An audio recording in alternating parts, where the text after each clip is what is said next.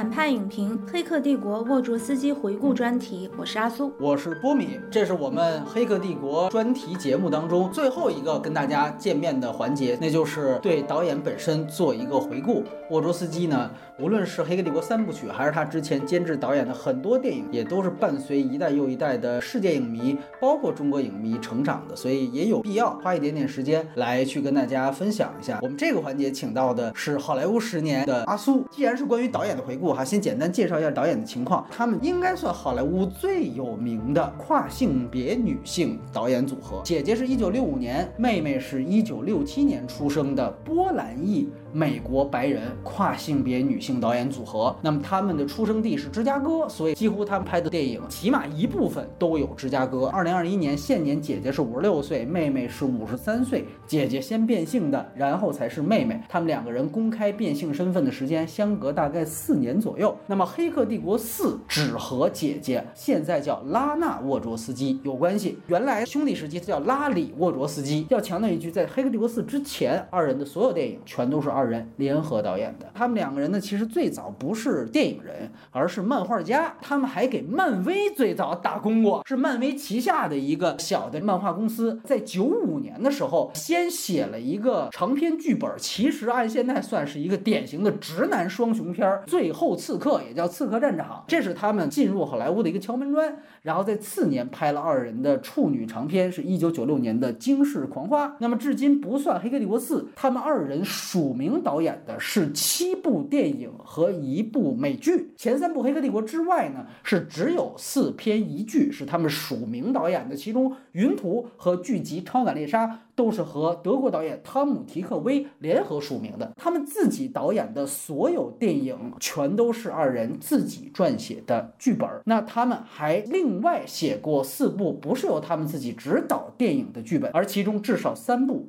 是他们主控的，就包括了著名的 V 字仇杀队。我们接下来也会当一个重点来提及。关于导演笼统的介绍方面啊，阿苏有什么补充？对于他们两个来说，肯定最著名的就是他们变性的这个身份。他们俩的职业生涯正好可以按他们的身份，也就是从兄弟，然后姐弟到姐妹三个阶段来切分。其实也通过他们变性的这样一个过程，我们可以反馈他们作品的延展和变化。从另外一方面来讲，他们其实最早是漫画家，漫画和漫画属性也全都是他们作品当中能够带的一个非常大的主题。对他们没有深入研究的影迷会觉得说，哦，是不是拍完《黑客帝国》系列，他们就参悟了，然后看透人生，去做变性什么的？但其实从很小的时候，他们就已经流露出来对性别认知的一个障碍，尤其是姐姐。当时在《黑客帝国》二三的时候，公关阶段有狗仔拍到亦庄的时候，无论是他们自己的身边的经纪人，还是是华纳的公关，都站出来辟谣过，还否认过，哎，就说没有变性或者怎么怎么样。所以你通过了解二人跨性别的过程，你能也看到好莱坞对于跨性别接纳度的这样的一个演变趋势。包括其实我们接下来谈到的有一些他不太好的作品当中，有一些元素，你甚至会觉得不太那么先锋，这都可以做一个时代的参考物。像我们之前谈彼得·杰克逊一样，《指环王》之后无杰作。那么同样，沃卓斯基二人也面临一个这样的问题，他们是不是黑客之后无杰作这么一个情况？你觉得原因在哪儿？我自己也会带着这个疑问，这一次重看他们的片子的时候，是带着这个疑问去看的。的确，在三部曲之后，他们的创作就出现了一个瓶颈吧。可能从两方面来谈这个事情。一方面无杰作，其实主要是因为《黑客帝国》三部曲探讨的问题实在是很终极。当你把我的存在、世界的存在、我的现实、世界的现实这些本质已经表达的很完整之后，对于一个创作者而言，他还有什么比这个更深、更大的命题呢？你不能要求说三十。多年，我形成了一个哲学观、世界观，然后你再要求我在五年，屡创新高，对，三年之内，我又对世界和自我有了一个全新的认识，比那个维度还高，客观上就是不可能的。另外一方面，我们说的无佳作，可能是在我们所既定认知的，或者说按照《黑客帝国》给了沃卓斯基一个预设，嗯，就是以为他们可以往什么高度、什么方向走，所以我们说啊后面无佳作，但其实可能只是没有符合我们的预期和预设。社，像云图啊、极速赛车手也好，这些作品里面，他们虽然不多产，但是每一部都能提供一些新鲜的，还有很创新的东西。有的是在结构上，有的是在文本上，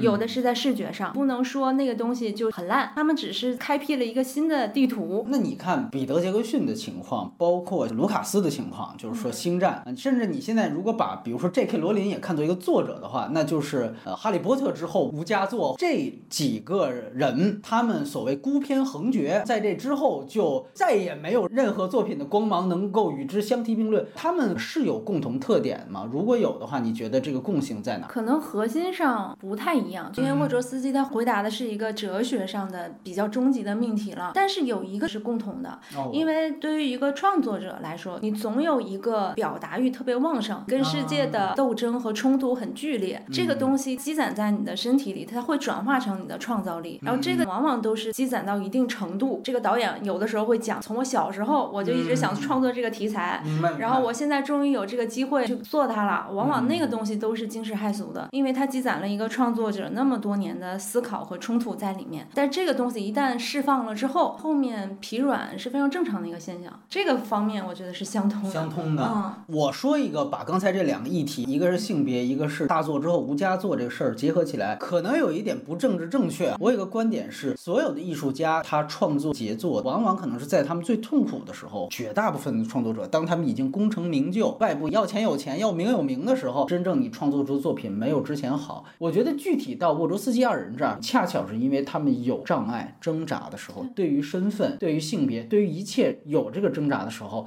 他把他的痛苦，他把他对三观终极的思考凝结成非常伟大的作品。那后来，我其实已经在生理上，在现实生活当中已经解决这个问题题了。咱不说美国完全没问题，那相比比如说东方，那肯定他对于这个跨性别的接纳度也远远比东方要大，也不会产生说之后一个巨大的痛苦。全社会又是在一个大踏步开放，罗琳反而成反面了，对不对？所以从这个角度上来说，他们成为了最政治正确的一批人。这个痛苦和这个挣扎，也许没有他们在兄弟时期那么明确。我很同意你这个说法。嗯就像我前面说的，你最好的作品一定是在你跟世界的冲突、你跟自我的冲突最强烈的时候才会迸发出来的。你知道《黑客帝国》零八零九年的时候，就有网友一直在讨论，他们觉得 Neo 本身带有跨性别者的表意在里面。哦嗯，然后整个片子也是一个跨性别者崛起和认知自我的一个隐喻。二零二零年，Lily 她印证了网友的猜测，她说的确是有跨性别隐喻的表达在里面的，但她并没有明确说 Neo 就是一个跨性别者。大家当时猜测 Neo 他的性别是一个泛性别。我们看里面 Trinity，她也不是很女性化的女性，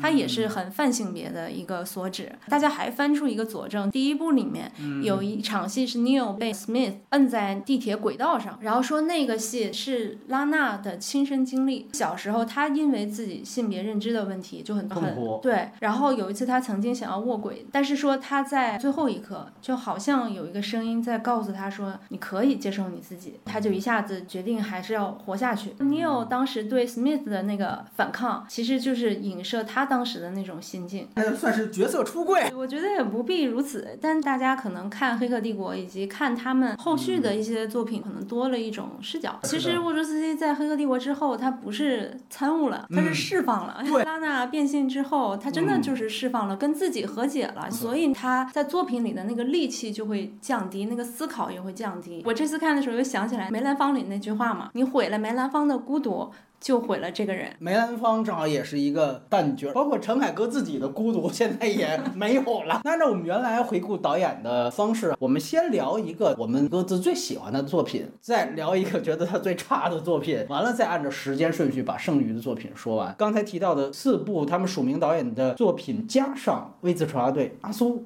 你最喜欢的是哪一部？我最喜欢的其实是云图。首先在结构上啊，我觉得它是非常新奇以及赶超时代的一个作品。因为其实云图出来之后，从好莱坞到中国的观众都会觉得你有点装逼过度嘛，导致我们看不懂。包括影评人也会觉得你插入六段故事，把它们编排剪辑，就觉得你在秀。其实这六个故事你可以看成六种乐器。整个片子的结构呢，就有点像在听一部交响乐。片子里它也用这个东东西作为一个暗线在串嘛，是的，就是云图的六重奏嘛，就是啊本卫肖写的。然后这次我干脆就把这个符号给它提出来，然后用它去解释这个结构，因为嗯原著它也是分一二三四五六五四三二一这样的一个结构去写的，所以它也是有一种音乐的韵律在的。嗯然后我这次看云图的时候，我就发现你用这样的思维方式，就相当去给它解码，一下子很多东西就通了。在结构上，它有一种非常美妙的韵律感。其实可以把整个片子粗浅的列出几个篇章来，在一个交响乐里面，大部分时候也是可以把它分为四个章节。比如前面它其实有一个序篇，就像指挥家走进来，他先要调一下乐器，那前面它就是一个平行蒙太奇，它中间有很多次的平行蒙太奇，有点像交响乐中间的一个中场。续篇之后的第一部分呢，其实是生命的碰撞，就是每一个主角他们生命和生命是怎么样交汇的，暗示着他们即将影响彼此的生命走向。第二部分讲的是牺牲和拯救，就好像这个乐器先演奏一会儿，那个乐器先演奏一会儿，然后到中场休息的时候，又是一组平行蒙太奇，伴随着汤姆汉克斯的独白，也是影片的题眼吧，就是那句“我们了解信念这种东西的力量，就跟了解相对论一样重要。这个力量其实能决定时间和空间是否重置、修改，决定着我们是谁，甚至在我们出生之前就已经诞生，消逝之后依然延续。在中场 休息之后，影片就进入了一种更颠覆的节奏，所有人物的命运都跟着翻天覆地。再往下就是挣扎和觉醒的一个段落，故事里的那些主人公都开始觉醒，他们被命运推上了不同的走向之后，选择去勇敢的接受它、挑战它。最后一部分是一个挣扎和蜕变的过程，老人院越狱成功啊，记者成功摆脱追杀呀、包括老年汤姆汉克斯第一次违背上帝的告诫啊等等，对对对所有的都在这个地方发生的。这里面又进了一个平行蒙太奇，就是伴随着星美就裴斗娜的那段旁白，也是全篇的体验，就说我们的生命不只属于自己，从生到死，我们注定与他人紧密相连。哎，这个其实是沃卓斯基在《黑客帝国》就有这个思想的萌芽，但是到云图把它体现的非常极致然后后面大家看他们的超感猎杀的时候，就会发现他们一直在演绎着这个这个主题，对，所以这个地方星美的那个总结很重要。伴随着这个总结，其实影片就迎来了尾声，也像我们听交响乐的时候，它是一个告别与重生的段落，包括星美之死、本卫肖的死。还有白人律师和妻子的重聚，汇聚在最后，有的是告别了，有的是重生了，整个节奏都激昂起来。当你把它想象成六种乐器的时候呢，你就觉得沃卓斯基作为导演，他特别像一个指挥家，挥舞着他的小指挥棒。这个地方应该是管乐进，那个地方弦乐进，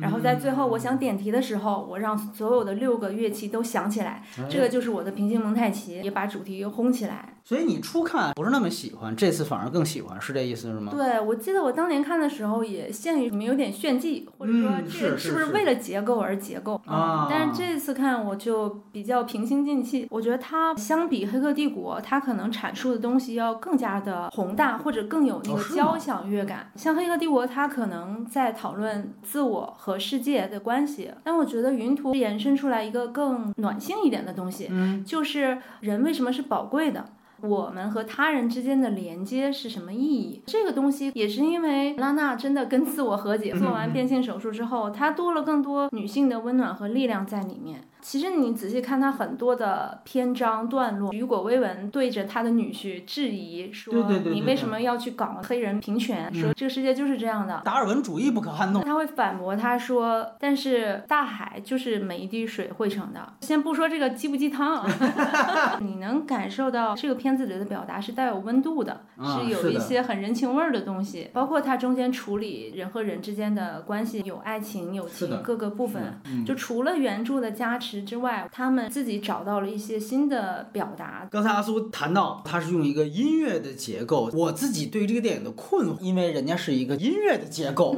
它不是一个电影的结构。尤其这次我看的是这个完整版嘛，我们当时上映的时候，因为它是批片，它删了四十多分钟，导致大量细节缺失。这次在看一个完整版的时候，你明白它的所有完整意思，但是绵延三个小时的平行剪辑，确实是非常考验观众的耐力。到中间还有一个中场休息，它它对于电影格式是一个非常大的挑战。正好是那个黑人在船上拉起船帆，平行剪辑，裴斗娜走这独木桥。一般来讲，到这儿的时候，电影就快结束了，而且那个音乐烘托的气氛非常好了。你看一下这个电影的这个时间，这刚刚到一半儿，它对于电影结构的颠覆比《黑客帝国》还要大。如果说内容的话，我反而觉得把它跟《黑客帝国》联系起来，这也是他自己署名导演分数最高的一个。六个时代，六个故事呢？突然想到《黑客帝国》里面框架师给尼奥叙述矩阵的时候提到的，说你前面也有五任先知，你是第六任。我会把它看成这是《黑客帝国》的一个现实版本，它串联了一个沃罗斯基二人非常重要的一个母题一样的东西，就是轮回转世。第一次尼奥见先知的时候，也确实门外有几个这种。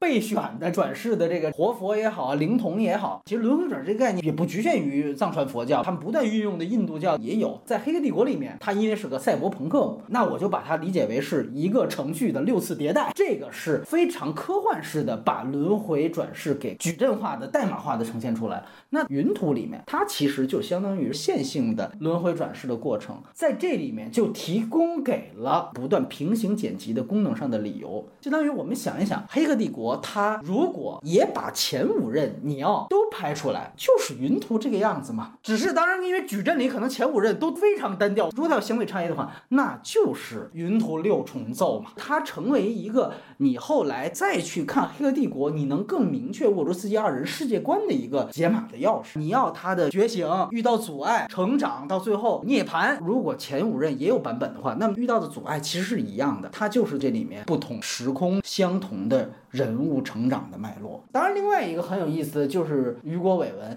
因为这里边它有一个高概念，它让每一个主演，甚至咱们这周迅都是一人分饰多角，这个本质上有一点点娱乐元素，超越了它的严肃性。大家看这些明星脸，其实就是跳戏了，这个是他电影的问题。但是呢，它最大的特点不就是转世这个概念吗？对，所以那怎么表达转世呢？那不就是六个时代都让一个人演，这就是最大转世。这里反而最好。的一个也是最娱乐性的，就是雨果韦文，又可以联系上《黑客帝国》，它就相当于。史密斯特工的一个时空的分散版本，他还是史密斯特工，只是他穿越到了不同的平行宇宙里面去当反派。他里边还演了一个致敬《飞越疯人院》里面那个女护士，哦，他真的很像。所以你会发现，虽然像其他的角色有的是打酱油客串，有的是主角，包括汉克斯，他有的是反派，但是雨果·伟文是这里面最统一的。他在哪里边，他都还是反派，就是故意史密斯特工的延续。对，其实你刚才。说到轮回转世的这一点，可以仔细的辨认一下，真正的轮回转世是那些有流星胎记的人，演员分饰不同角色，可以把它看成轮回转世。但是对于主题的服务，更多的是这个表演本身去在讲，我们的皮囊不能决定我们的存在，是我们的思想、我们的意识决定了我们是谁。我想说的是，其实于国·伟文扮演的所有角色都是保守势力，说白了就是他演了 N 个时代的川普，有点套路在于你也。可以把它看成在六个时代，民主党跟共和党的这个大战，在性别议题上有少数弱小的，那他就是去摧残这个。甚至到后来人造人也是人的时候，人造人的命也是命，在那个时候，于国伟也演了是所谓体制和铁拳的打手，他其实是把不同时代边缘群体串起来，都让。雨果·伟文、史密斯特工，其实背后就是共和党的保守势力，把他们都给作为一个障碍。它的结构想要的东西其实都非常的明确，因为我们也知道这个电影它的投资过程非常的命运多舛。华纳一度就不给钱了嘛，搞什么鬼？我又看到了《黑客帝国三》扑街的阴影，所以华纳是非常吝啬。后来你也知道，他加入汤姆·迪克维应该是有德国的，所以德国也有投资，包括中国当然也有投资。它变成一独立电影，所以这也导致了他当时在中国的一个巨大危机，就是。因为他有中国金主爸爸到中国来删四十分钟，导演都不敢说什么一样，造成了一个巨大的发行的一个翻车。所以他有一个问题，我们在《黑客帝国》也谈到过，他们二位导演在他们跟资方搏斗的时候，坚持程度并没有其他的昆汀啊，或者说科恩兄弟他们那么高。当然到后来他们都已经功成名就了，然后开始把这些主题逐渐拿出来。到这一步的时候，电影的主题越来越倾向于现在西方提倡的少数裔叙事。后面才有超感猎杀的那个美剧。每一个小故事里面都是仍然很当下的主题：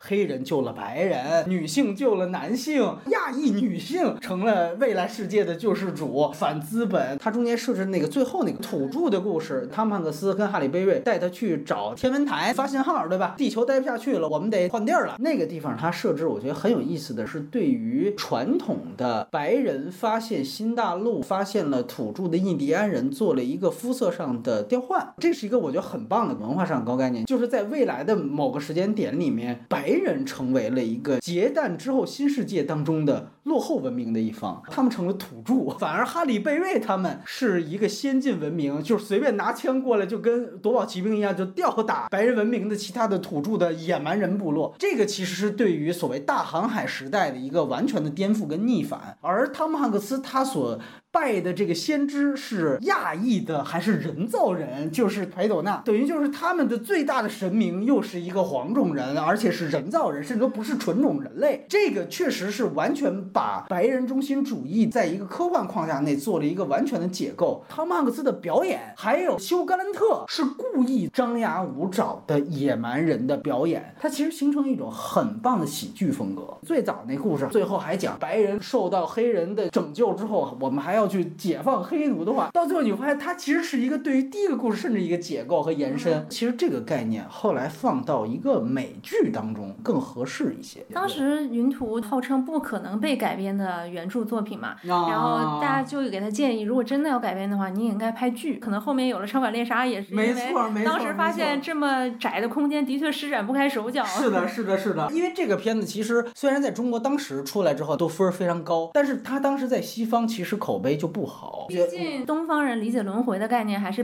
比较没门槛儿。我也得说，尤其对于咱们中国来说，对于自由、嗯，禁锢、铁拳压制自由。这个主题哪怕延续到今天，都是一个大家看完之后会觉得很正向。可能在西方的尤其影评人看来，你最后什么大海是有美丽水，他这就是鸡汤，因为人家对于自由感知的这个敏感度和阈值没那么高。但可能咱们中国看那儿，直接眼泪就下来了。我觉得这可能也是我就稍微诟病一点的地方，他可能为了大众的观感吧，必须要加一些很戏剧化的东西，就是你说的这种二元对立的这种感觉。啊，对对，于国伟文。他必须要放进来，我还是觉得这是他的刺激表达，或者说是为了戏剧上冲突的一个附属品。它的核心命题应该还是讲每个人从出生到死亡，我们都不是孤立的个体，就是前世今生。我倒是会觉得，如果你聚集在戏剧动作上，其实六个有点多了。这次再看，我反而很感触《逃出疯人院》那场戏，讲自由这事儿，它很抽象。黑人解放运动，哎呦，看似这真大，历史重要一个里程碑转折。但如果你就讲自由。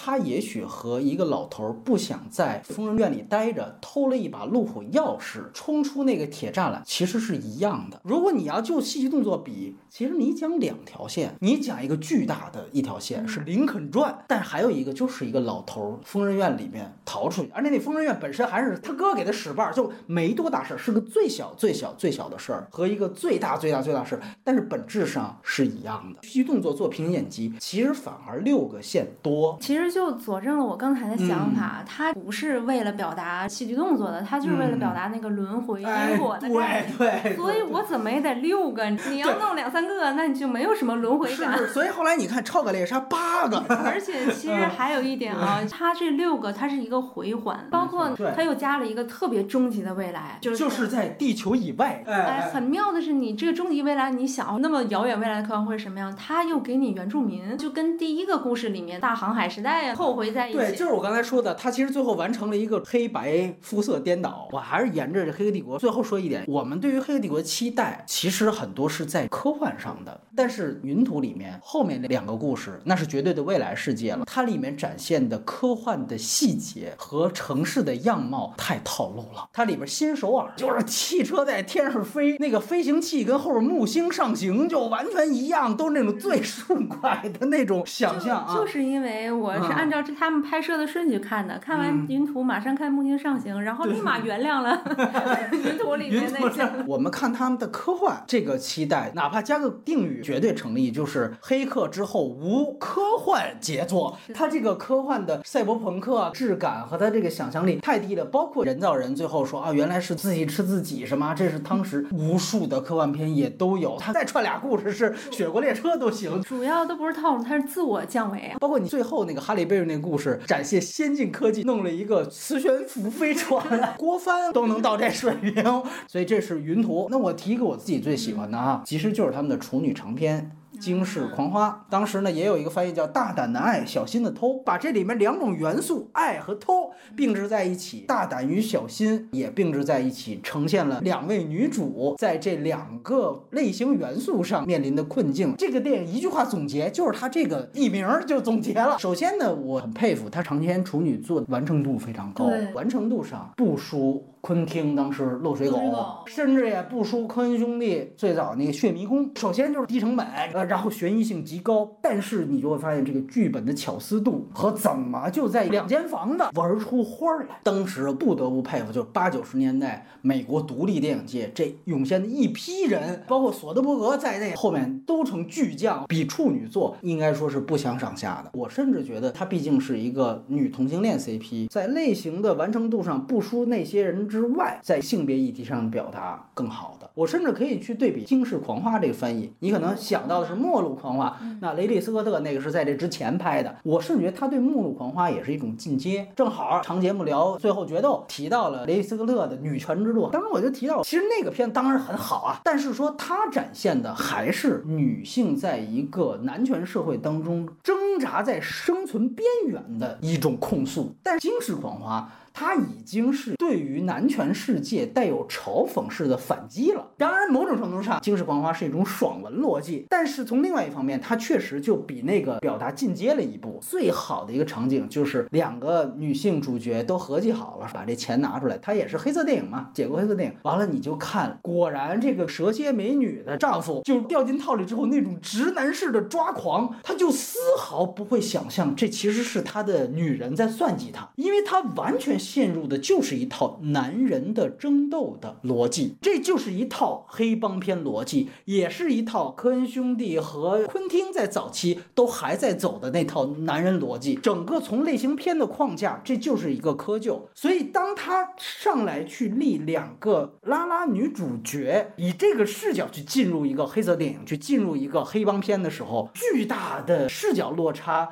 和巨大的这个类型片颠覆本身。带来的就是对于呃男权社会和男性电影、男人片的嘲讽。这个嘲讽现在产生了巨大的娱乐感，到今天仍然能娱乐，包括我在内的很多人。甚至今天尤其能娱乐，因为现在我们看多了套路之后，哪怕男性观众也知道他在戏谑什么。而且波哲斯基直接告诉你，你的这种直男逻辑最后就会让你毁灭。他最后的那段 对话，那个直男还在那叫嚣着 “I know you”，就是你不敢开枪，我还不知道你吗？然后那个女的最后一句话告诉他：“You don't know shit about me”，一枪把他给干死了。他其实就在建立了两种性别完全不同的逻辑，但是这个性别逻。逻辑的差别首次被用在了一个传统的黑色电影的逻辑当中和一个黑帮片的逻辑当中。坦言讲，黑帮片跟黑色电影都是大几十年的历史了，确实都是男人片儿。这里面今天看，你觉得它超前的地方是在于它的两位女性主角，拉拉我们都常见哈，但是她。故意选择了两个阶层完全不同的女性，这个 CP 组的是非常超前的。其实是一个蓝领铁 T 女性，女性工人，蹲了监狱刚放出来，贼嘛。那么和一个黑色电影当中标配的可以魅惑一切男性的这种蛇蝎美女，他们俩组了一个 CP。上来来了一段超前的，甚至是在西方都被删减的这个激情戏。这个首先一下子就告诉你，这是一个完全用另外一个视角要进入原来一直是以男性中心论为前提的黑帮片跟黑色电影，就是对于两种类型片绵延了几十年类型片的一个精进。就两位主角他的出场镜头的拍法都不一样。蛇蝎美女的那位出场镜头是完全按照黑色电影的方式去拍的，非常像是你看一个比。利怀德的电影当中，蛇蝎美女的出场独占一个框，然后一定是低胸的，一定是带有性魅力的，是男性凝视的。但是你再回去去看他给这个蓝领女性。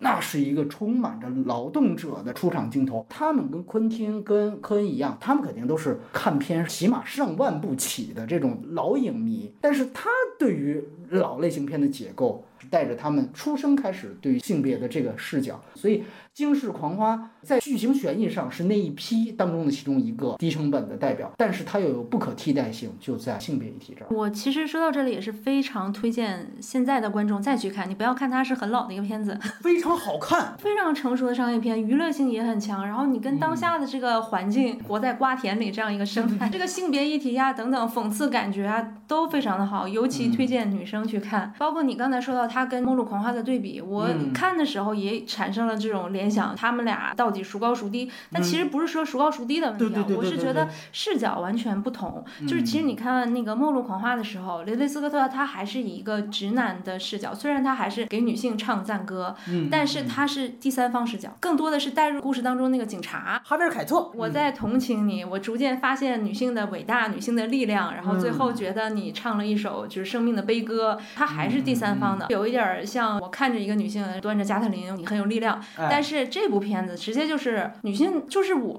对对对，我是端着加特林，就是她特别有代入感。这个好看也非常重要。你刚才提到推荐女性观众啊，我觉得其实男性观众也可以看，尤其就是说《云图》，我是看两遍，我中间都犯过困。这个电影不会，虽然它颠覆刚才我提到的黑帮片跟黑色电影，但是它运用这些该有的类型元素的时候，它运用的极其准确。我先告诉观众，这箱子里边已经不是二百万了，是一堆报纸。完了，这个时候黑帮老大带着枪。上来去拿，完了说，哎，我们要打开这个箱子看。那你这个时候观众比谁都紧张，你知道一打开那就一定要露馅，而且是女主角也可能会有生命危险。这个电影它在解构的同时，只要一旦出现关键剧情，它一定会有非常精准这样的悬疑时刻。就这个剧作水平拉到现在二零二一仍然是吊打，这个给的炸弹时刻之精准，尤其到电话线那场，你仍然都会非常揪心，而且你会感觉它的设计极其巧妙，两位主角之间一个。相对来说比较胆子大，而且是出点子了。另外一位他比较依靠这位铁 T，前面他有几次打电话，观众就替他揪心，就是你别打了，你再打男主发现了怎么办？前两次差点发现，到最后一次果然就折在这儿。这个的铺垫和最后的这个危机的揭晓，都是和我们说《黑客帝国》一优点的那些类型片公式是一样的。这个剧作极为扎实。你如果说欧洲司机这么多，有的后边严肃表达，我就不太想接。住了没关系，你看这个。除了你说的文本上的优点，它的那个视听上也非常的讲究，然后非常有娱乐性。而且有一些东西我们能看到《黑客帝国》的前身，比如说那个电话线。因为那时候都还是有线电话，我就担心四把信号给实体化就没劲了。他有一镜头就直接追着那个电话信号走走走，你就觉得很老派，但是那个镜头调度非常的棒。这个后来就运用到了《黑客帝国》维度的穿越。还有一个就你提到的，它最关键那场。戏，他说你不敢开枪，哎，我太了解你了，梆给一枪。那场后来大量的运用到包括《黑客帝国》在内的所有戏份，就是《黑客帝国三》去找法国人那场戏，崔妮蒂就说你信不信我会开枪？那一幕我们当时就说过，他致敬的就是他的处女作。到他《云图》其实也有，就是本卫肖一个老郭敬明，一老抄袭犯，跟这个本卫肖窃取人家劳动果实时候说你不敢开枪，对吧？砰一下给打死了。哦，其实说回那场戏啊，我其实更想说他视觉上的。东西，他最后他用那个白色油漆，就是藏钱嘛。他把那个钱藏到了白色油漆里，因为那个我们说那个蓝领，他是一个油漆工啊，然后就是修理啊、通下水道的这些，他能用到的场景和道具非常的少，但是就在非常有限的这个道具里面，他能玩出花来。比如他最后那个视觉玩的就是我这个油漆洒了之后，然后那个反派跟蓝领打起来，这个蓝领女主她那个枪飞出去之后，甩在那个油漆地上铺的那层都是油漆点子，枪上面就。黑色的枪被染上了白色，嗯，然后最后男主被一枪打死之后，他的那个血溅到那个白色的油漆里，大家可以想象，就是血液溅到油漆那种质感里面，其实血液就沉下去。反正我看那场戏的时候，就觉得它有一种很鲜明的用色彩去代表那个性别，就是有那种象征的意味，包括那个视觉上，你就觉得在一片纯白里面就点染了那几个血让的风采。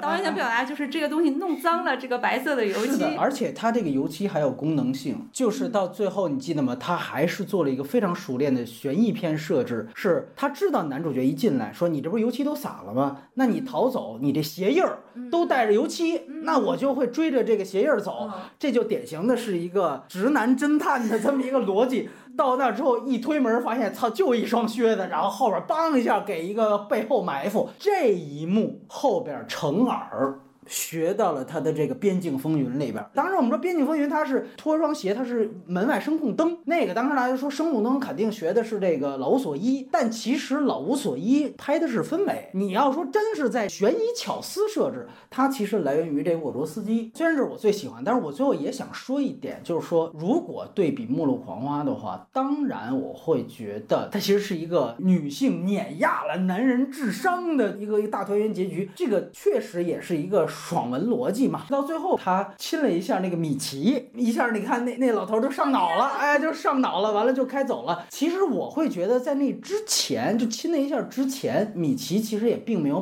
表现出任何怀疑，这个可能收尾过于草率了，可能到最后这个解套，如果他还能再设置惊险的点会更好。我想对比《末路狂花》的是，因为《末路狂花》毕竟它最后呈现的就是一个。女性无处去的一个现实环境，当然会走出影院，你会想要更多东西。就这个女性爽文逻辑，可能是我们在解读它后面相对不好作品的时候哈。我会更多展开的一点，哎，铺垫的一点。我最后再补充一点啊，其实这个里面你能看到，就是统摄整个沃卓斯基作品的一个母题，就是选择。嗯，它里面就直接让女主就是把词儿就说出来了，You make the choice, you pay the price。男主也说过这话，其实对吧？黑帮里边也说过这话。对，就是说你做出你的选择，然后并且付出相应的代价。这个后面那个《黑客帝国》三部曲我们都不用说了，大家都很熟，整个就是一个关于。选择做选择题的故事，红蓝要玩选择，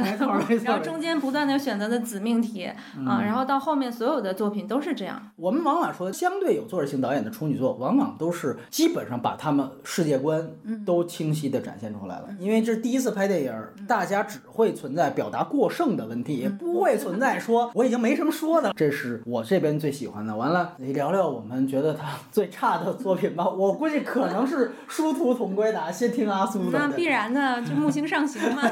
对我也是，就是已经超出了我的想象的差。这个简单说一句，这是他姐弟时期的作品。这个当时甚至让我觉得说，这个是不是沃卓斯基跟影迷置气的一个作品？他们来云图宣传的时候，来过中来过中国，他们跟那个周星驰见过一面。其实当时沃卓斯基跟周星驰说，We got a thing，就是说总能拍出来一些东西，让当下的观众很不喜欢。但是过了一段时间，他们又觉得不错。他们说那个惊世狂花就是这样，然后他说云图也是在北美就不太受欢迎，是的，是的，嗯，然后当时周星驰还安慰他们说，那个就是因为你们太超前了，然后当下的观众需要一段时间去去赶上你们，然后那个拉娜还说那 catch up，hurry，就是还开玩笑，就是那那你们快点行不行？对，我觉得就像说这个志气就在于他们是不是觉得我太赶超时代了，太烂一次给你看是吗？我就俗一次给你看，我看云图你也不懂，你也觉得烂，那。那我就拍一次你们眼中觉得好的科幻片，所谓的商业片，我给你搞一个，什么俊男美女啊，什么打斗戏啊，什么大场面，我又不是不会，我就给你来吧。对对对，就觉得特别像这种窒息的作品。不然不能解释他这么次，是？当时跟这次看有有差别吗？这次就觉得更加的。我也是这样。是就是好 哪天喝了一顿大酒，说我们写个本子嘛，然后就直接开拍，干嘛？你觉得他能类比，比如什么李安拍了《双子杀杀手》或者？王家卫拍了《摆渡人》这种。不太能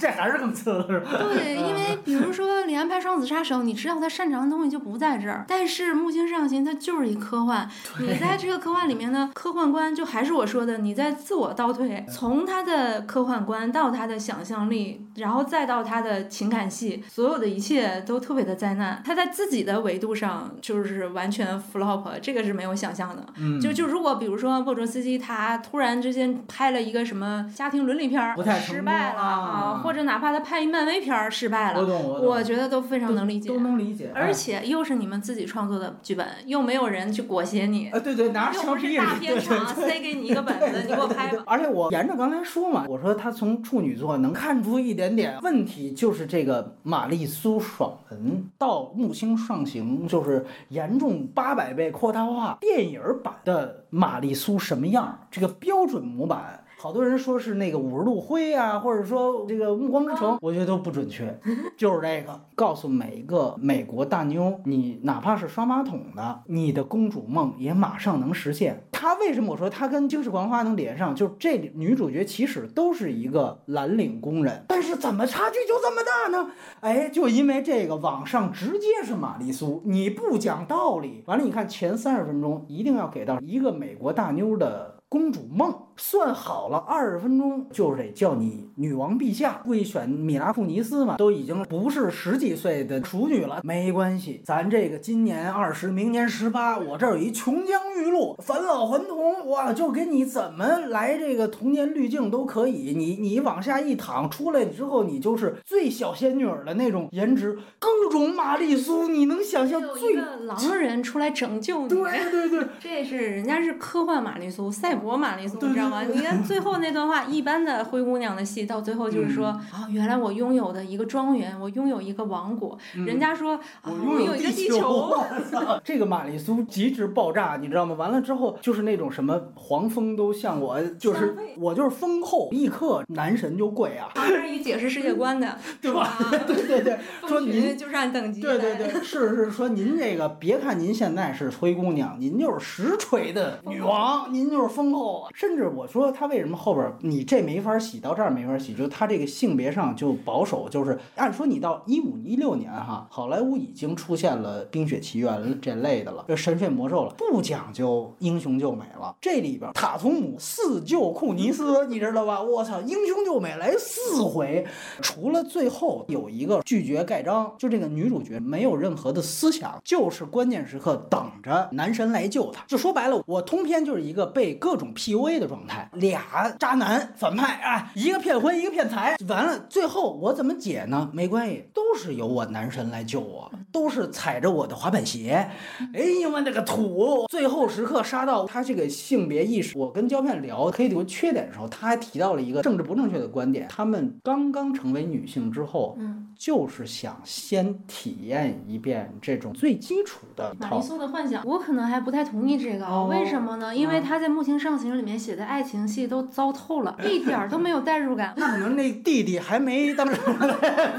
我没有感觉到，比如说做了那个转性之后，我很希望能享受一下作为女性的，比如我缺失的那种恋爱的甜蜜啊，或者被一个男性保护和拯救的那样的快感啊。我没觉得，我因为我觉得米拉库斯那个角色，他们也代入不了，而且他，你看他的两个人的感情交互，完全是很生硬的。你觉得不太来电？而且那个文戏糟糕到我真的就是。脚趾抠地的尴尬，就比如中间有一个段落，你觉得米拉库尼斯怎么就什么时候爱上他的？突然到了那个星球之后就跟人表白了，两个人在那调情，就是我总是喜欢上那个不该喜欢的人。然后塔图姆说：“你知道吗，女王陛下，我跟你的地位差距就像我就像个狗，人类和狗。”然后米拉库尼斯说：“但是我很喜欢狗呀。”我操，这当时好莱坞十年列黑场面，忘了这部了。所以我就说，他每一次就爱情的火花和推进，全都是特别尴尬。的，甚至到最后的时候。就是哇，男主长出翅膀来，什么在对天台之吻，然后用翅膀裹住你，然后那滑板鞋传给了你，真的是就是暮光之城都没有这种。对对。我觉得就是拉娜，即便她没当过女性，她也不至于说我的品味差到这种程度，所以我不太相信这是她满足自我幻想，这个幻想不至于就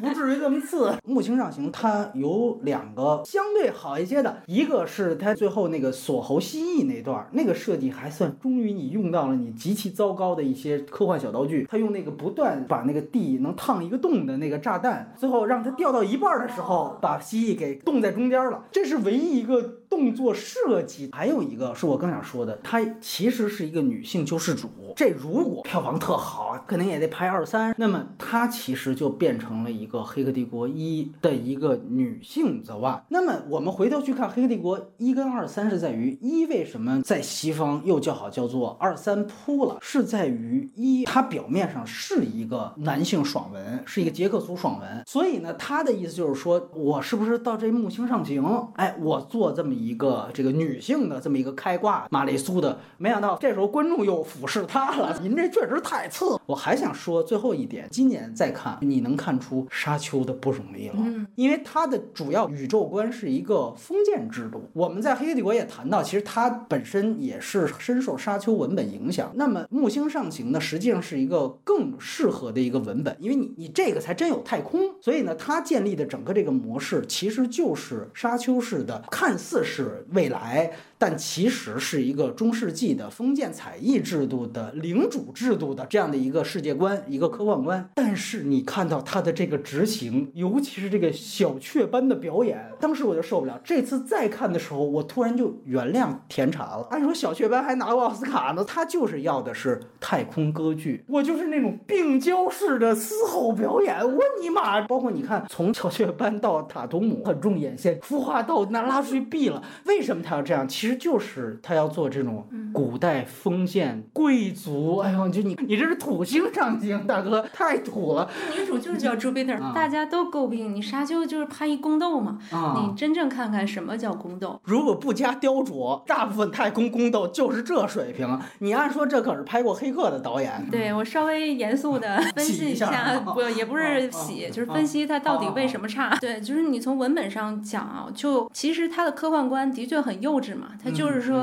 呃，人类也不是什么进化论，但这也不新鲜了。对，就是古罗米修斯在这之前。严肃的讨论的非常完整。但我的意思是，像《黑客帝国》表达的也是说，我们生活在一个未知的、被操控的一个大手下面，我们其实是在一个矩阵里，然后等等等等。但是背后的那个东西是 AI 也好，是是程序也好，它是抽象的，它是你无法去解构的，那个高级感就有了。但是你当你把你的造物主降维到他是宫斗戏中的一员，然后你们又每天搞着那些撕逼啊，然后党争啊、返老还童啊什么。的这些事情，签个名啊，这财产就是我的了，传销，你知道吗？然后你还告诉我那个星 那个星球的什么办章的流程，就跟那个中国 三线城市一样，就是你完全把它降维到，就是甚至不是人类的维度，就完全打破了对于科幻观建构的那些神秘啊那些想象。那沙丘为什么好？你如果真的要讲你的造物，或者说你最大维度上就是一出宫斗的话，嗯，那比如你木星上行，你就不要给我讲什么。什么米拉库尼斯的那个视角，你直接给我进他们兄妹三个人怎么回事儿啊？这个星球是怎么来的？你们各自是哪儿的领主？就像沙丘，它就是这个视角的嘛。就是保罗嘛。对，你现在又让我带入卑微的人类，然后又告诉我的造物还不如我，这个就是让他非常的尴尬。而且就是你前一秒还刷马桶呢，到小雀斑面前就开始谈判了。不光是女主觉得我特别优越了，你觉得这个反派也很降智啊？大决战直接就抡棍子上，这是什么逻辑？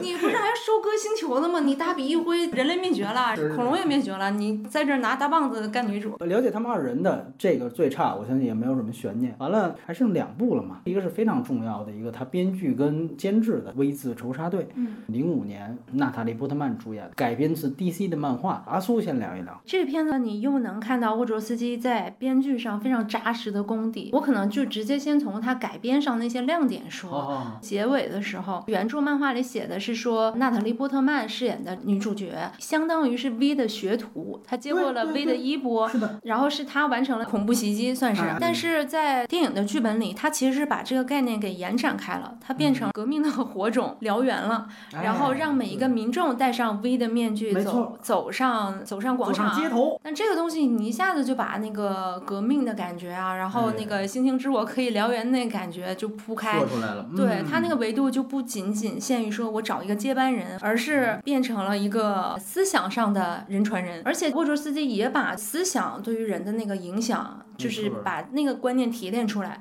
因为影片上来就告诉你说，思想是不会死的。是的，我们的躯体是可以死掉。包括 V 他在死的时候，反派就很质疑嘛，就说你怎么就能挡住子弹呢？哎，然后他就说思想是不怕子弹对，bullet proof。他最后的说那个万人走上街头的那个表达，也是在说着我的这个躯体虽然死了，但是我这个思想已经。传染到了那么多的人那里啊，就是我其实是反而呃，这个思想被复制之后，我的这个躯体已经不重要，我的生命也不重要，对，所有的人都是我，都是 V。然后包括娜塔莉波特曼最后说的那句话也是同样点题的。Gordon 问他这个人到底是谁呀？波特曼就说嘛，说他是我的爸爸，我的妈妈，我的兄长，是我也是你。对，呃，这个是延续着沃卓斯基他一直以来的表达，就是说。我们是谁是靠我们的选择、我们的思想、我们的意志去决定的，就是跟我们的外在形式，我们到底是男是女、是什么种族都不重要。这部电影哇。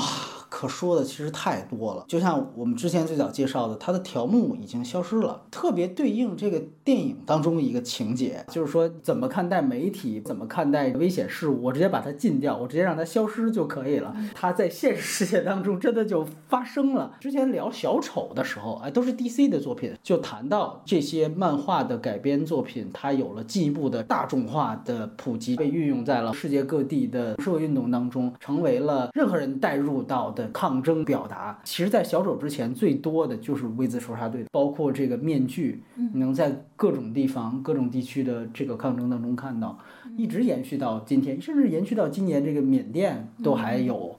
你甚至可以说，从这个传播的角度来说，它比《黑客帝国》都要大，因为它有现实性了。它很像影片里的那个表达，已经延伸到现实世界了。是的，这个片子本身它就是 V 留给世界的一个 idea，就是那个思想。这个事情其实是一个泛电影的话题了，而且你现在在一个后小丑时代，其实当时聊小丑，我们也对比，就是说这两个都是 DC 作品哈。我们当然会认为，就是说小丑当时这个人物肖像做的当然是非常棒的华金版，但是我们说他如果有缺陷，就是说这个人物写完。完了，但是这个社会的暴乱史其实没有写，但是你会发现社会暴乱史它背后就是一个 V 字仇杀队的故事。你把这两个 DC 作品合一，也许就是一个最完整的、最精湛的。一九八四，他的导演我们也得念一下名字，詹姆斯·麦克特格。他其实到《黑客四》他都还算署名这个制片人，甚至那个《超感猎杀》，因为我们知道美剧都是多个导演嘛，《超感猎杀》他也是导演之一。呃《黑客二》也是副导演。然后他甚至当过这个卢卡斯就《星战前传》的副导演，等于这次是第一次扶正，让他做了一个这个《微子杀罪》。你也可以看到，他后来导演作品也除了这个也没有什么牛逼的电影，你就可见全都是沃卓斯基的主控的。而且我们之前也强调了，就沃卓斯基人家是个漫画家，这。是最正儿八经的体现他跟漫画联系的作品。我们回到严肃主题去讨论《V 字仇杀队》，本质上，你从这个电影当中能够看到他在《黑客帝国》和后面《云图》当中被很多人忽视的，就是革命这件事情。他是要推翻三座大山的，是要推翻资本主义制度的。是要推翻禁锢在人们身上的牢笼的。只是《黑客帝国》对比后面《微子杀队》跟《云图》呢，《黑客帝国》更深刻在于最后其实是个未竟的革命，这也是它深刻的地方。就是革命哪有彻底的？就反而可能《黑客帝国》拍出了革命的本质，对对，就是无解的，对对，没有彻底。但是呢，《V 字仇杀队》跟《云图》呢，更好的解释了这个政治跟社会层面的这个革命的东西，嗯，就是革命这条线。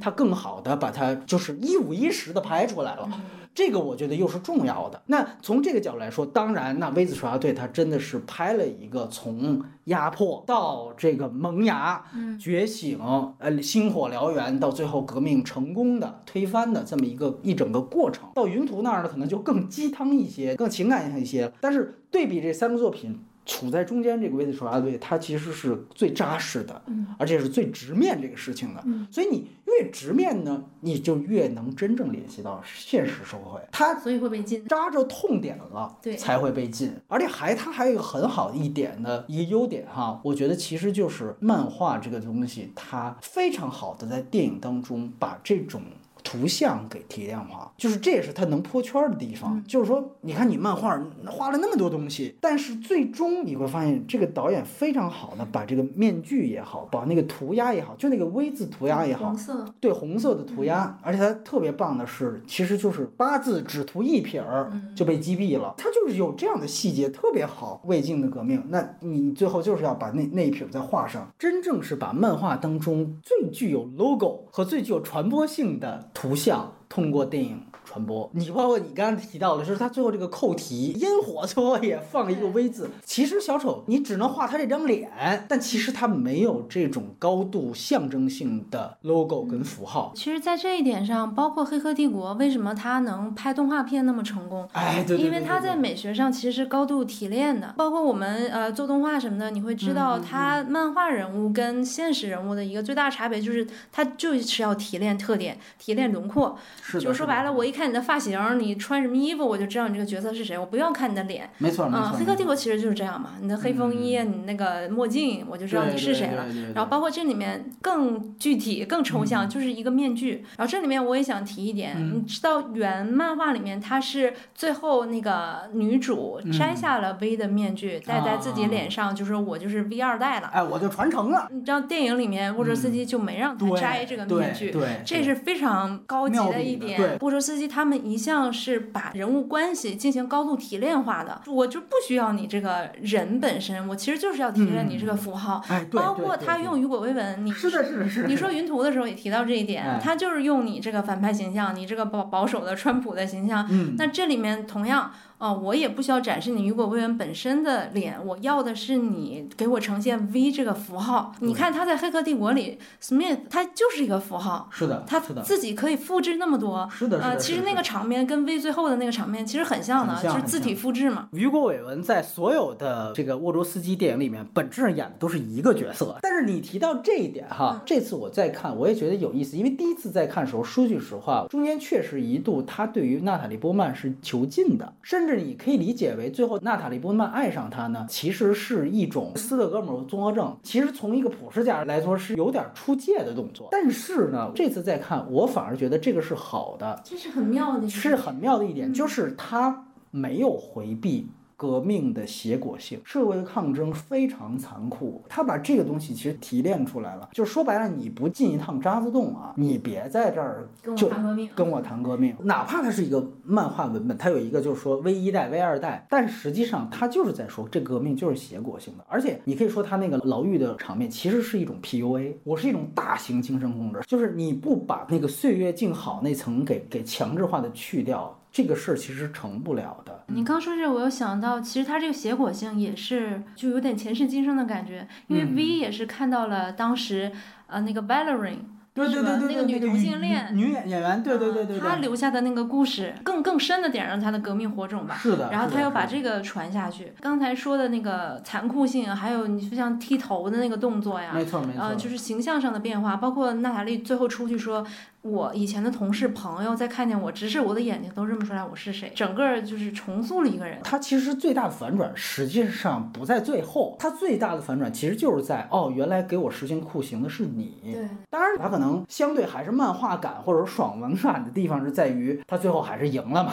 他还是一个最终很光明的一个结果，以金句终结了威的生命，思想不怕子弹，到最后这个思想怎么传递，就是哎，威是你我，他肯定还是一个上扬的一个爽。的一个模式，所以从这个角度来说呢，我会觉得啊，就这个电影，如果你把它和现实，刚才我们比，无论是色戒也好，还是我们现实生活当中提到的真正有现实历史文本的一些没有条目电影比的话。那可能它当然还是漫画式的，它还是浮光掠影了一些。包括你仔细去想，它怎么样推翻法西斯政府的？简单的在花房里面跟二把手就戈培尔嘛，跟他说了几句，然后戈培尔就真的把这个元首抓出来就给杀了。包括最不可能出现的场景，反而是电视台突然出现了一个嘲笑元首的这么一个周末夜现场。那也是沃哲斯基自己改的，就他那个人的角色好像原漫画里只是个混混还是小偷。剪辑演员，他可能是要去想，就是说威在那个时候已经发挥作用了，嗯，就他已经先开始影响了一批媒体精英，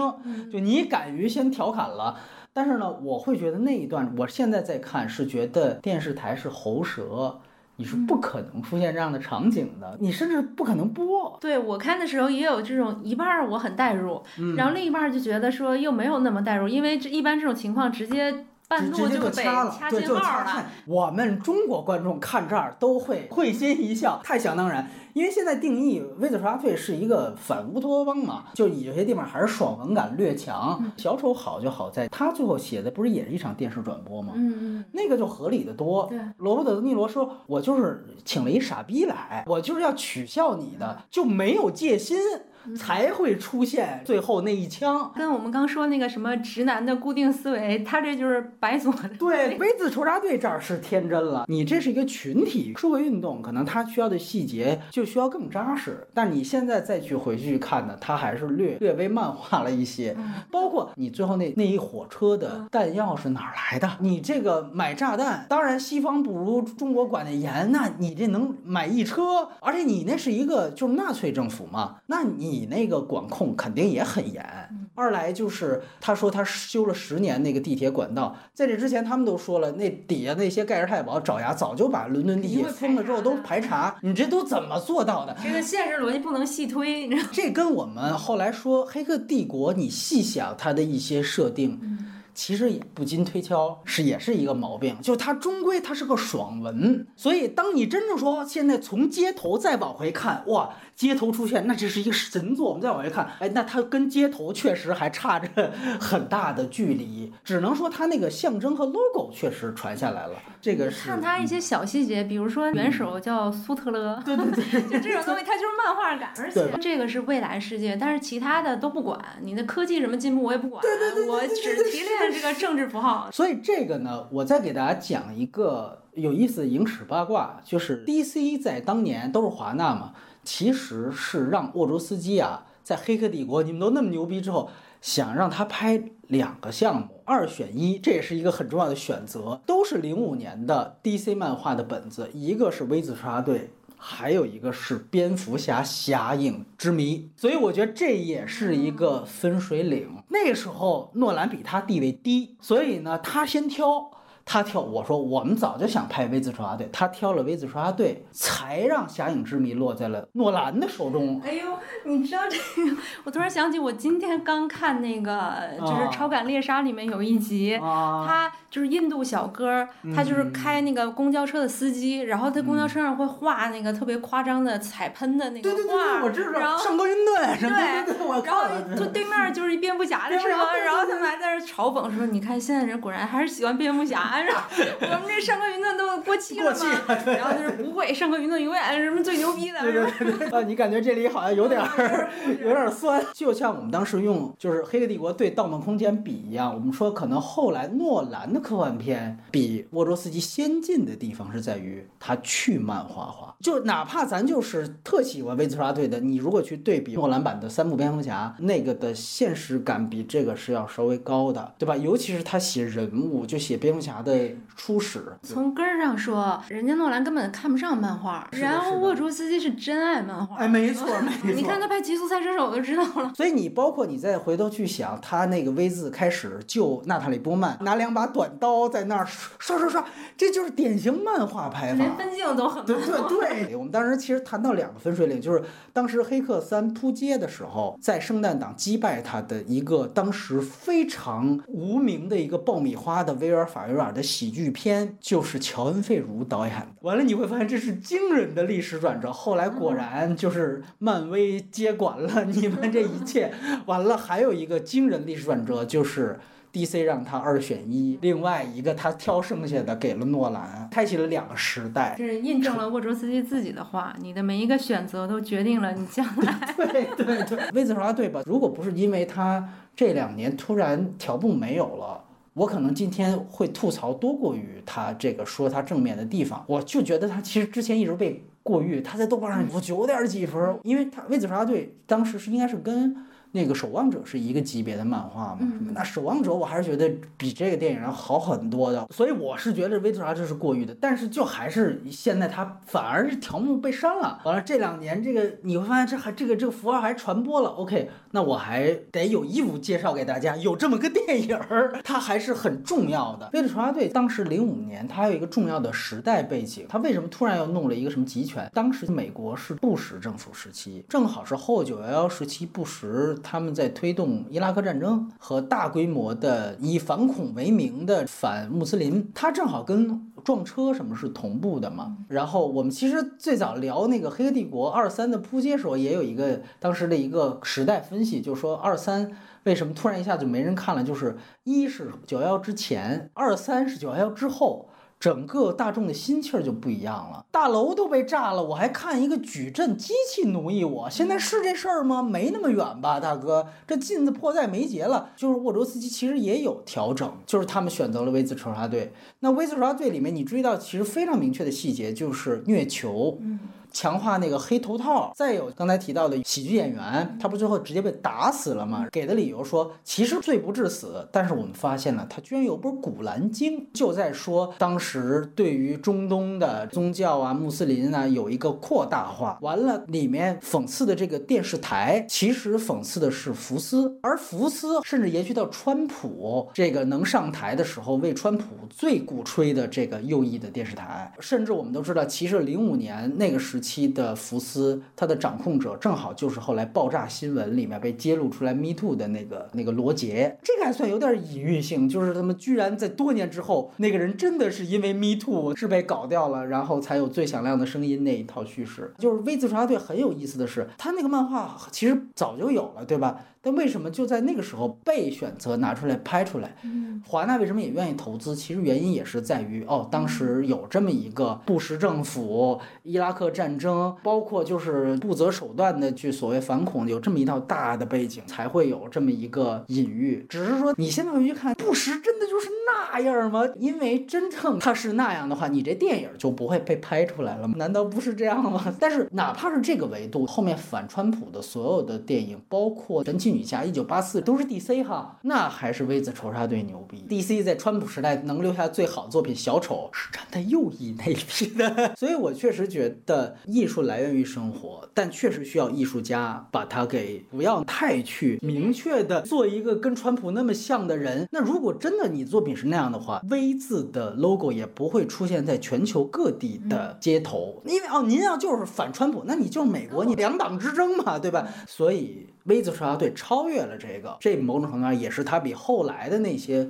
川普时代的反川普作品能走得更远。我甚至我觉得 V 字仇杀队某种程度上，姜文导演一定不承认，他会觉得西方东西都是垃圾，是吧？但是我会觉得，就这种抽象化的展现一场革命成功的这个让子弹飞的这个高概念。跟 V 字仇杀队其实是有联系的，尤其你看一个零五年，一个一零年，因为他们其实都是高度抽象化的，就高度戏剧化的，然后也是通过一个人去呈现这么一个模型。最后一个电影，哎，就是《极速赛车手》，感觉这好像也是哎他们最泯然众人的一个片子，因为。木星上行由于太烂了，所以当时其实也有不少这个城市预告片啊、金酸梅啊，因为它而且在中国上映了，也是引起了很大规模的吐槽的反应了。所以反正你最后发现，这个最没存在感的是这个《极速赛车手》，其实这才是《黑客帝国》之后。他们当时真正署名导演的呃第一个作品，就是后黑客时代的第一个作品，也是他们最后一次以兄弟名义署名的。他们原来真的会署名这个 brothers。阿苏先谈谈，对《极速三选手》，我这次再看的时候，我觉得他在视觉上有超越时代的那个感觉了。看他的美术还有那个视觉风格的时候，就突然让我想到了。前年吧得奖的那个动画片《蜘蛛侠：平行宇宙》，蜘蛛侠平行宇宙，大家就一直说它很棒的一点是它还原了漫画质感，对对对对，有一些什么抽帧啊，然后一些色彩上它做的一些啊融合感，然后包括很炫的那种感觉，大麻的这种嗑药的。对对，但是你要知道，它还是一部动画片，嗯，它这样做其实是顺理成章，或者说它的视视觉表现、色彩表现其实是可以做的很极致的，相对容易。对，而且大众对它的期待也。应该是这样，你动画上你总得就是飞一点，对，而且这是一九年的片子吧。一八年底，对一九年得奖的嘛？那你反观《极速赛车手》，嗯，十几年前，沃哲斯基就已经在这种色彩的绚丽啊，然后视觉的飞扬啊这些方面，他已经做出了他的尝试，并且交出了一个我觉得还算挺好的一个一个作品。《极速赛车手》，大家一直说啊，视觉上很炫，然后但是故事特别烂。就我还是相信，就是电影它毕竟是视听的艺术嘛，它也不是一个文本的艺术，它的故事没没有说到烂的程。程度，只是说中规中矩，而且它有一个原著漫画作为依托，它其实是比较呃规矩的，就是呈现了漫画的那个故事线吧。但是其中其实也加入了很多他们自己的表达，就是我刚说的呃什么选择呀这些东西。样。当你这个文本其实也没有很差，没有说拉胯的时候，嗯。你在视觉上还能做出那么大胆的突破和创新，嗯。这在我看来真的是超越当时的那个时代的，因为它那个赛车题材嘛。是。啊，那种速度感的表现，已经不是说什么尾灯的轨迹呀、不是那种很简单的表现，它是比如最后那场戏，当这个赛车驶过那个轨道的时候，因为它整个色彩做的特别的绚丽，你驶过去，它是下面的那个色彩，你感觉是融化了，对它好像是一笔挑过一个巨大的调色盘，就是他做的很多，就是我怎么用色彩去表现速度，嗯，这个东西是让我觉得非常惊艳的。然后再说一个，就比如最前面的那场戏，他讲的是这个男主角他呃失去了哥哥哎之后，他也接哥哥的棒，成为了一个赛车手。然后他第一场戏讲的就是一个赛车场面，这个弟弟怎么去要打破记录，这哎对对对么一场重要的比赛。但可能嘛，我们一般就是表现一个主角亮相的时候，都会给他一个很重场面的戏，就是说展展现他怎么牛逼，他战胜了对手。，对对对。但是他第一场戏反而给到了他的心结，其实就是说我失去了哥哥，然后我现在虽然是一个超级牛的赛车手，但是当我走过终点线的时候，我不愿意打破哥哥的记录。对对对所以我最后我那个。踩了脚刹车，其实就是对哎对，我松开了那个油门儿，我嗯就还是让哥哥保持他那个记录。对对对，他讲的是这么一个情感的东西，听起来好像很简单，但其实他在视觉上做了非常多的呃一些设计，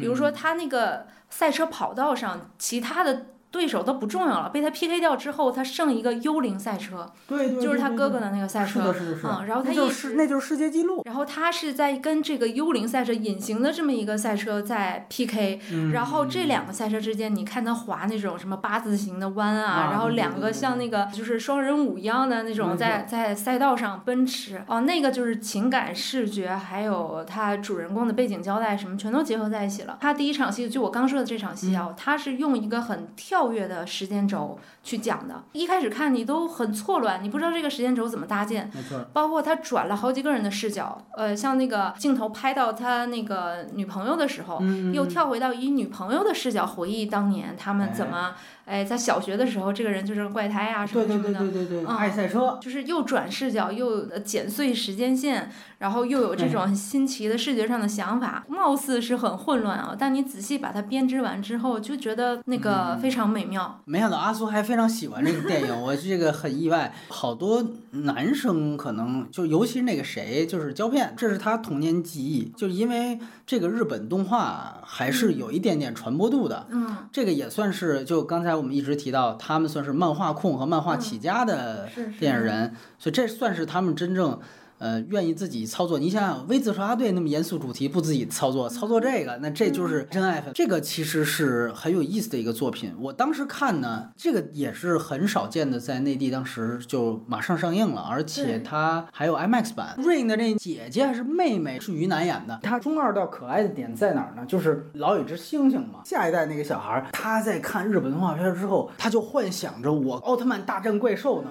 幻想当中天马行空，完了，其实我就跟我家那只猩猩在那儿打，然后一下子就被这个父母打断，这种场景特别可爱。它其实就可能就是沃卓斯基兄弟俩 小时候的这个印象，这个其实是戳中大人的。对这个风格本身，我们不会跟他较劲。我这就是一个中二的完成童年梦想的一个东西。稍微严肃说一点，这也是结合时事热点，就是他这里边谈到了一个严肃的东西，就是他啊还是在说资本主义的黑手。后来中国很很多体育片儿也这么拍嘛。我要放哪怕一个月前，我都会觉得您在一个幼齿的中二电影里边看讲这个就有点没意思了，就跟咱们现在是凡事就提资本恶臭一样。但是就是因为最近刚刚发生的，赛车迷都知道这个。F 一收官战，这个果然出现了一个国际汽联，明摆着安排操纵世界冠军归属的这么一个最后一圈超越的这么一个剧情。汉密尔顿有机会超越舒马赫成为八冠王，结果在最后一圈安排了一个安全车，迅速把跟第二名十一秒差距就给拉没了。又在最后一圈马上要开始的时候，安全车就撤走了，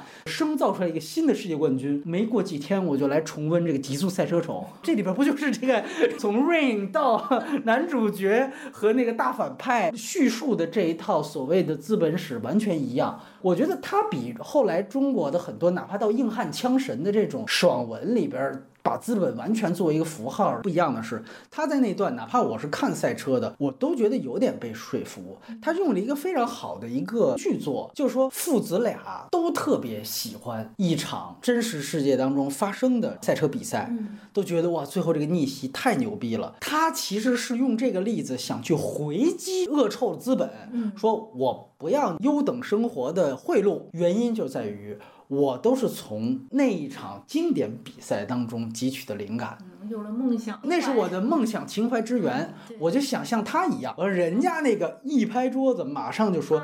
对，说这场比赛就是资本操作的一个典范。我跟你讲一下为什么，啪，开始各种 PPT 也是非常酷炫的漫画式的视听语言交代后边股价怎么着，先佯装自己输，输出了一套前几天刚刚发生的国际汽联操纵。F 一的资本安排的这一套理论，主角立刻那个气焰就被压下去了。完了，最后还真的给了一个赛车手，就问他：“你是不是真的就知道你会赢？”人家说了一句：“你以为我们关系都不好吗？”对，主角立刻就是一个滤镜碎了，对吧？回家就把那海报给撕了。这个我还觉得还就你现在看还有一点意思，就在于你别看他是一中二的外表，他提到的那一些真正跟赛车。因为赛车背后就是汽车厂商，最终我们说汽车厂商到最后就是为了卖车。饮料队参加或者其他赞助商队参加也是为了卖东西。那就跟大家说啊，你看维斯塔潘是荷兰人，然后 F1 的最大赞助商是喜力啤酒，那喜力是荷兰最大的公司之一。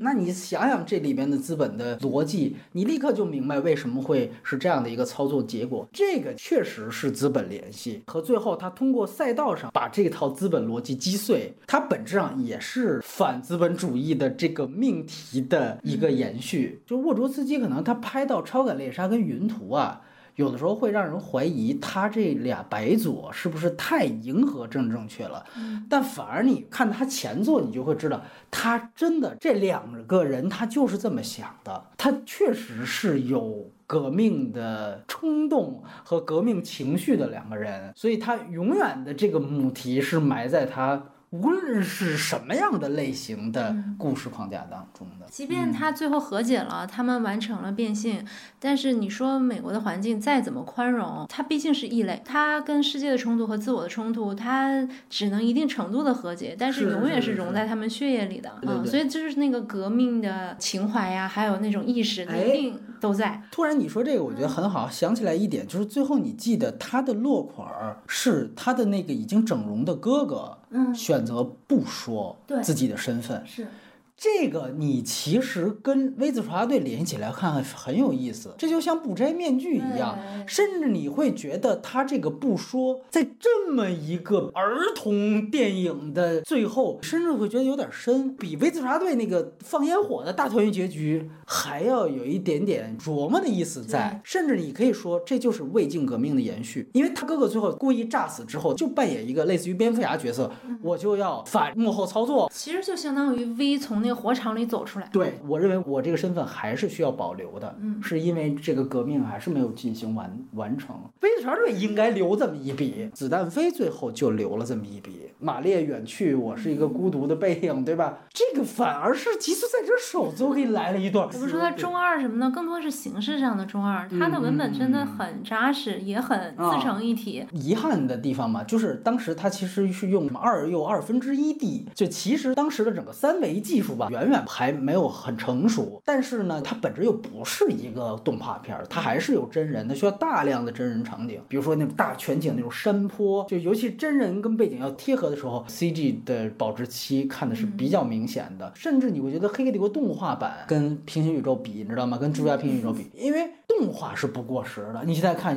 尤其是二维动画，你好像仍然很牛逼。但我刚才想说，它视觉上的那种领先性，其实就是抛掉技术上的那些鸿沟。就像我说那个调色盘的那种感觉，表现速度什么的，我是说它的表现上的设计，就是那个东西，它是，我懂我懂我懂，对，很有先进性的。明白，对，他能想到用这种方式去去呈现，它是设计设计。这个 idea 是很 超前的，是好的，对对对对。技术上肯定是到现在看有很大的硬伤。他们当时好像也有一个野心，是说。子弹时间那么有名，所以他想用最后一场创造出那种更牛逼的、超越子弹时间的那种视觉名场面。但是我觉得就这个事儿吧，它就一定是严格和特效技术绑定在一起，你就会发现那时候你想到了，你特效做不到。就子弹时间的幸运是在于他想到了，恰巧。正好那个动作，那个时候的技术能完成。他这个就是您想的更超前，但是你特效没跟上。我觉得根源上的问题还是在于啥？嗯，子弹时间够酷，你从根上大家就不觉得你要给我什么呈现一个更牛逼的视觉 icon 场面。是的。但是我从底子上我就觉得你这是一过家家。我们谈技术赛车手都放最后谈，就是说。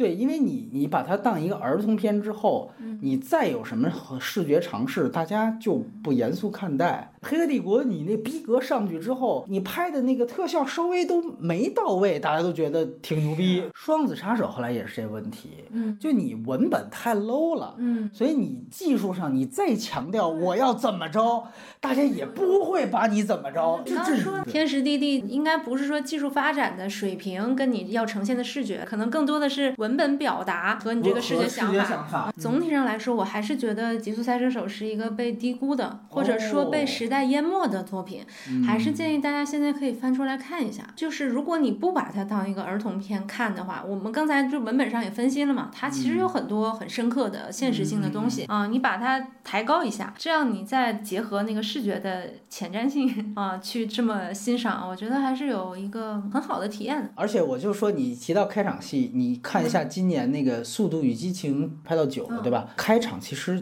它那个剧情结构是抄的这个，就是童年。哥哥死了，哥哦，后来发现哥哥没死，也是上来故意来一个，不是范迪塞，我换了一个年轻演员，我讲我童年。你一提开头，我想起来的确实像，那只能说大家更想看现实的场景的《速度与激情》啊，包括更严肃的《极速风流》啊，或者是《极速车王》贝尔马达蒙，就你想想看，如果你在比如说《极速车王》里头，你加一个刚才我们说的那种特牛逼的名场面。对，也许大家会才会正视你，就你是一奥斯卡最佳影片提名级别的，完了你这里人家视效上还这么有想法，你你上来你一定位就是一个我六十年代日本漫画啊子贡像，大家不严肃看待你这，所以它就会导致被低估。所以行，这就是他所有的电影方面的东西。完了最后呢，我们简单聊聊他这一剧《超感猎杀》，这是他黑客之后这个口碑最高的一个作品，而且这个剧我觉得它有几个锚点，一个是。这是真正的姐妹时期的唯一一个作品，甚至你可以说很有可能就是他们唯一的作品，因为《黑客四》都姐妹分家了嘛。二来呢，就是它是一个。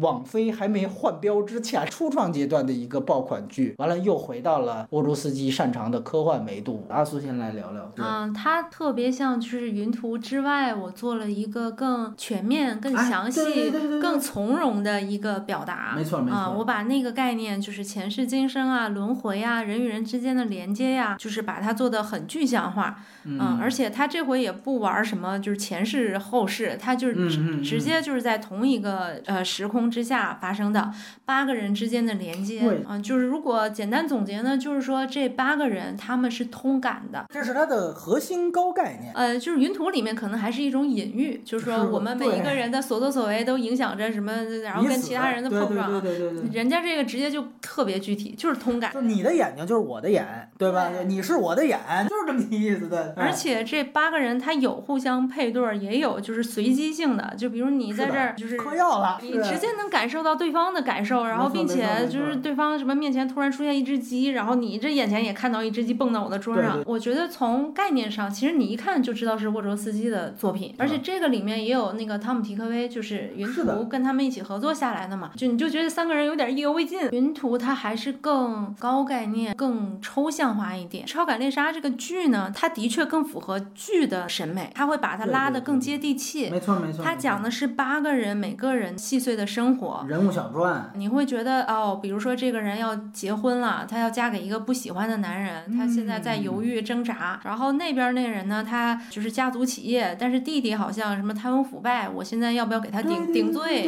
然后再到另一个人是我是一个变性群体，然后也确实都制造了人物困境。但是他这个人物困境就会被下辖到一个家庭关系里啊，然后一个社会议题里啊，就是他相对是更接地气、更狭小的。是的，嗯，比如说。说那个我就是要给我妈妈治病，就是简单的这种很能让普通观众代入的一些不适情感，你可以说这是它的一个好处吧。但是另外一方面也就没有说云图那种电影质感，嗯，就是我把一切都拉到交响乐的那种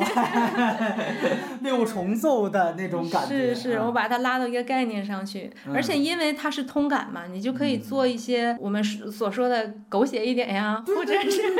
什就么上身也灵媒这种，对对，然后包括什么那个，我能感受到你的高潮，什么有一些群对体场面什么的那种，是是是。当时我记得这个出来的时候，一个类似标题党，就是什么什么东半球一做爱，西半球就高潮，就这种，就是 这严格来说不是标题党，这他妈是个提炼。其实你看他具体的每一个小故事，还有他给人物写的小传，也、啊也挺狗血。是，所以就是原来大家老我们开玩笑就说他们叫沃卓司机嘛，不好记，就说他们是龌龊司机，就是又龌龊又又是老司机，终于完成跨越大西洋去插你的一个概念。我很同意刚才阿苏说的，这个最大的参考其实是云图，就是云图刚才说了嘛，云图是个时间维度轴线。它相当于 X、Y 轴、Z 轴全打开了。对，它是个空间轴线，就是说白了，八个故事是五的周期的羊，五十边缘群体代表。从概念来讲，当然现在还是黑客帝国是个维度的不同啊，那还是维度那更高级。那么这个云图跟超感猎杀是一个，就像你说 X 轴、Y 轴各来一步。然后您提到的这个议题，我也很同意，就是说它比银图口碑高的原因，嗯，就在于八个故事都是当下，各带一个热搜。每个人物代表的，真的你什么亚洲女性都已经是最低级的边缘群体。哎，对对对对对，你也得是什么变性，变性还不够，你还得是变性之后还是同性恋。它其实还涉及到了一个当下彩虹群体内部都有鄙视链。说白了，开始吵架那是一罗琳，对吧？那是一顺性别主义者。我操，生理性别主义就是说我也是女权，是我也是女同性恋，但是我对你们这种跨性别变成的女同性恋，我是有歧视的。但是我觉得也可以讨论它这里边有没有顺拐，或者说也是一种它全球化的一种表达，就是什么呢？就是说你可以看到。那孟买女性还是一个最一点零女性困境，就是我爸我妈把我当个工具嫁出去，嫁给一有钱富二代，我又不爱他，我是一个这个困境。完了，人家那个彩虹之都啊，那世界同性恋大本营旧金山，那都讨论到细分到这程度了，一百二十七级别，你就看到虽然这个通感，但是可能能延展出来一个命题，就是。刚才我们最早说的就是革命是未尽的，就是你会发现，就是也许孟买的那位女性，她完成了性别解放，不是就彻底大团圆了，不是您来到了柏林女性遇到的这个问题，这个再往上升级，才最后到了这个旧金山他们遇到的问题，就你都跨性别了，还是会有阻碍，这个阻碍和这个革命是没有尽头的，甚至是会倒退的。其实刚才云图的时候，我就想讲这一点，我就是说它六个是形成了一个回环嘛，而不是一个线性的。就是这里面你也能感受到，就是包括有一场戏是拿奥米也就被人摁在那儿要接受手术，然后他就有一句话，就是这还是二十一世纪吗？就是为什么还会发生这种事情在我身上？其实我们现在看网络环境啊，有一些扣的罪名啊，包括很很优的一些东西啊，你就会觉得这还是二十一世纪吗？比如说十年前 CCTV 六还能放 V 字手刹队，现在连词条都没有，就是这个魔幻现实主义。但莫哲斯基，我觉得他的作品里面一直在体现这一点。其实你说，比如《解放黑奴》云图里的第一个故事，它就是那么旧吗？或者最后那个故事它就那么新吗？不是说人类最大的问题就是他永远了解历史，又永远在重复历史的错误。嗯，这个东西就好像是人性的弊端。这个我觉得是在他们的作品里都能体现。对，只是说你刚才提到这个道理，用一个当下。空间版的这个八个故事是要更容易传递给观众的，就我更认同，就是云图口碑扑街了之后，他们调整改良，而不是赌气。上行了，这个调整是好的。你提到那个流媒体跟网剧，这个我也非常明确，可能现在一直在说，就是哎呀，就没区别了。电影电视剧，你看电视剧投资都那么高，反正你看沃罗斯基他们这种拍电影的过来的，尤其我这次从电影顺到这儿去看这个网剧。上来真的是他们调整了不一样的拍法，就是你看画幅，他们所有的画幅应该都是二点三九比一，这个直接就是电视满屏。最典型特点就是你看景别，这里面其实切中近景，这上来就是一个电视剧拍法。对你看哪怕《极速赛车手》，它都是漫画式那种，但是其实它的很多定场镜头给的是很传统电影式的，包括跟云图就不一样。咱们说概念真的特像，但是拍法是非常不一样的东西。在沃卓斯基这批对现在五十多岁也算是老 老导演了啊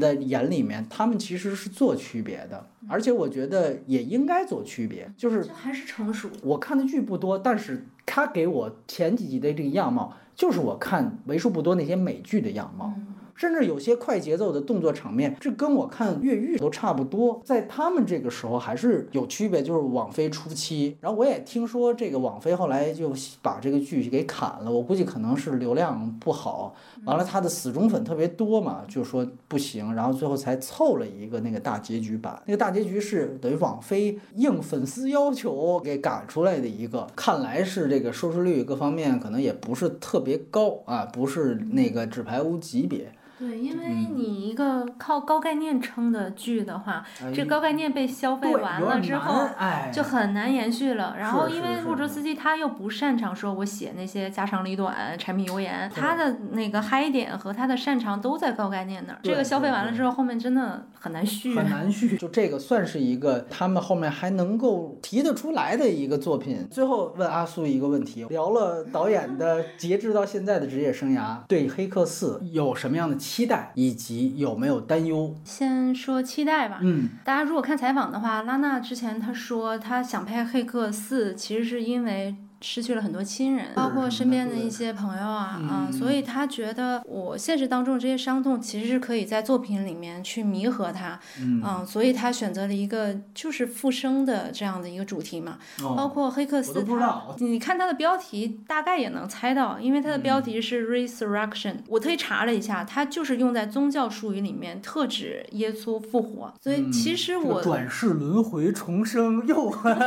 我对他的期待，其实也是希望他真的能拍出那种更抽象概念，或者说你宗教意义上、哲学意义上的重生，而不是简单的重启。因为沃卓斯基他们最擅长的还是在概念、在思想层面上的提炼。他很像说在电影圈的一个思想家和哲学家。我对他的期待也是在这个层面的啊、嗯即便他不能够延续说前三部的那些思考，因为我觉得过了这么多年，一个人的思想啊、也会心态也会有所变化。嗯、但是起码你你可以给我提供不同的哲学观点和思考，但是起码还是哲学维度的。然后担心可能也蕴含在刚才说的里面啊，就是嗯不要把它降维成一个很戏剧化的一个重生啊，或者是什么救世主的故事啊，不要降维成一个好莱坞叙事吧。你看预告片儿，你会有什么感觉吗？我希望他能给我一个特别好的解释，为什么 Neo 和 Trinity 现在站在我面前？你千万不要告诉我，这是第七代救世主。哎或者狗血的方式，他们又复活了。对对，就是希望会有一个更好的点还是子。有一个哲学高度哲学。高度，就是你会发现他在《黑客》之后，虽然有这么多作品都是所谓有科幻元素，甚至有些就是科幻片，都不太成功。我觉得还有很重要的一个事儿是我们在《黑客》那两期里面谈到的，尤其是在《红色夜晚》那期谈到的，他《黑客》三部曲借助了很多的动作片的元素，而后边你看到的《木星上行》，就像刚才我们回顾的，其实是直接动作片化了。嗯，对吧？就是我高概念都没有，或者极其愣，在这个情况下，我所有的重心都放在打戏上，追车不追了，就变成俩飞机，俩飞机在那儿打完了，或者是就是滑板鞋追逐，包括云图裴斗娜出逃也是一堆动作，对吧？最后什么天文台被攻陷了什么的都是动作，甚至到超感猎杀也有一点点，你就会发现其实导演在科幻的想象上大踏步的退步，完了最后发现真正继承和想执行的这个元素的东西全部都是动作了，所以这个是他后期我们说黑客之后无杰作的，或者说科幻退化的一个很重要的原因。这个我觉得在《黑客四》里面我会更担忧，就是甚至因为你就是黑客本身，你又不用香港无指了，你这怎么办？如果说反而黑客我没有动作了，像维伦纽瓦的《二零四九》那样的电影一样，那其实是更便于你进行很深度的讨论的。我觉得这个才是你现在二零二一年时代应该有科幻片的样貌。其实还有一个担心就是，嗯这是第一次拉娜一个人操盘，所以也其实因为他们俩很少接受媒体采访，不太清楚说他们俩的分工是什么样的。嗯，但是的确他就是少了一个臂膀嘛。没错，我觉得他一定不会有前三部曲的那种质感。其实看后期，你觉得拉娜在呃，她变得更女性化、更感性、更温暖，包括她想做这部片子的初衷，也是希望慰藉他现实中的那些伤痛。我是。有点担心，就这个片子，会特别的暖呀，没错没错没错，啊，鸡汤啊或者什么。哎，就是艺术家还是应该保持锋利，而且另外一个呢，他们之前三部曲结束，当时就有很多影迷呼声嘛，但当时他们就不拍，说我们三部就已经很完整了，还拍什么呀？那会儿还就是跟周星驰说呢，我啊什么时候要拍四，就意味着我破产了。听说是妹妹还坚持着不能拍。应该就是在这上起了分歧。姐姐说我就是因为父母去世啊，什么这些伤痛，嗯然后我想拍这个片子。啊，然后说妹妹拒绝，for the exact same reason，就是因为同样的原因，我就是选择不。拍，而且就像我们之前介绍说，姐姐杀青不告诉妹妹，说都是什么看到对面才知道杀青。也许一二十年之后，二三十年之后，后来导演可以拍一个他们俩的传记片，这是个多牛逼的一个人物史。还必须得找跨性别者来演，要不然政治不正确。对对，其实还有一个观测点，不说好坏，就是他超感猎杀肯定有一些现实议题，我相信是。